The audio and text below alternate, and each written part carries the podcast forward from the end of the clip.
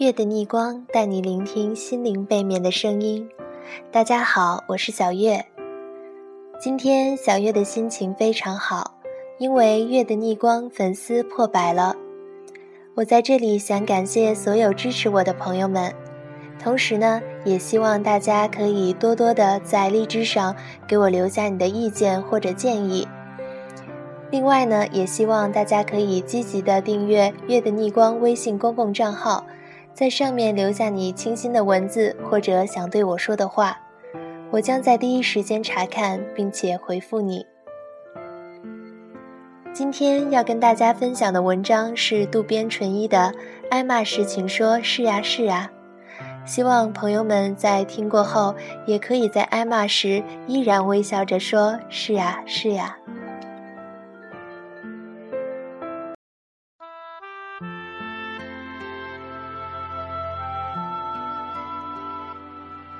故事的主角是一位医生，他不是那种挨完训马上能调整心情的人，而是老挨训却不大有感觉，身上潜藏着正面的钝感。提到医生，有人会觉得医生非常敏锐细腻，但其实不是那么回事。相反，像医生这种压力大的工作，正需要钝感力。以前。我曾在大学的附属医院当过整形外科医生，当时我的主任教授是位意气风发的优秀医生，他只有一个缺点，就是有不满时爱在手术当中对下属的医务人员发牢骚。他发牢骚并不是出于恶意，也不是在教训人，只是有唠叨的毛病，比如动作太慢，赶紧拿好。你在看哪儿呢？都是些无关紧要的小事。可话虽这么说，一旦自己成为他发牢骚的对象，恐怕就会觉得郁闷了。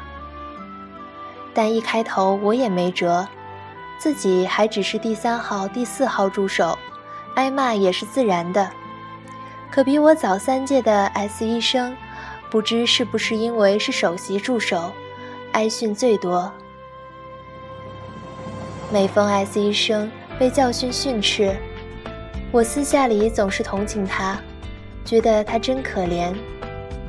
有一次，我留意到他挨训时独特的回应，到现在我还清晰地记得。他必定说：“是呀，是呀，是呀，是呀。”轻轻地把“是呀”重复两次。无论教授说什么，S 医生都毫不抗拒。是呀是呀的回应，大概这一贯的回应也让教授唠叨得十分安心。这样一想，我才发觉，是呀是呀与教授的唠叨一应一和，具有某种节奏，像两人配合着捣年糕一样，颇为默契。我甚至开始认为，挨训也是一种技能般的东西，托那轻轻的是呀是呀的福。手术才得以顺利进行。像这位 S 医生，挨训也没有反应，非但如此，还缓和了气氛，使团队合作顺利。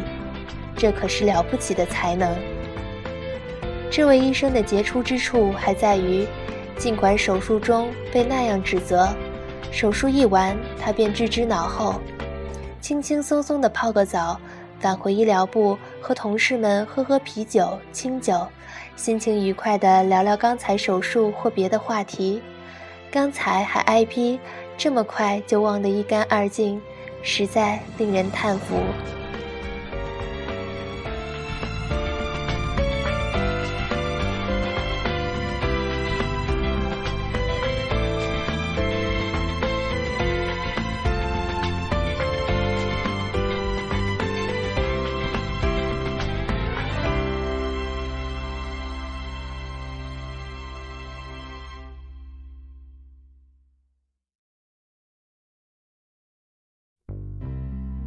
好了今天的节目就到这里了。小月在这里和你道一声晚安我们明天再见。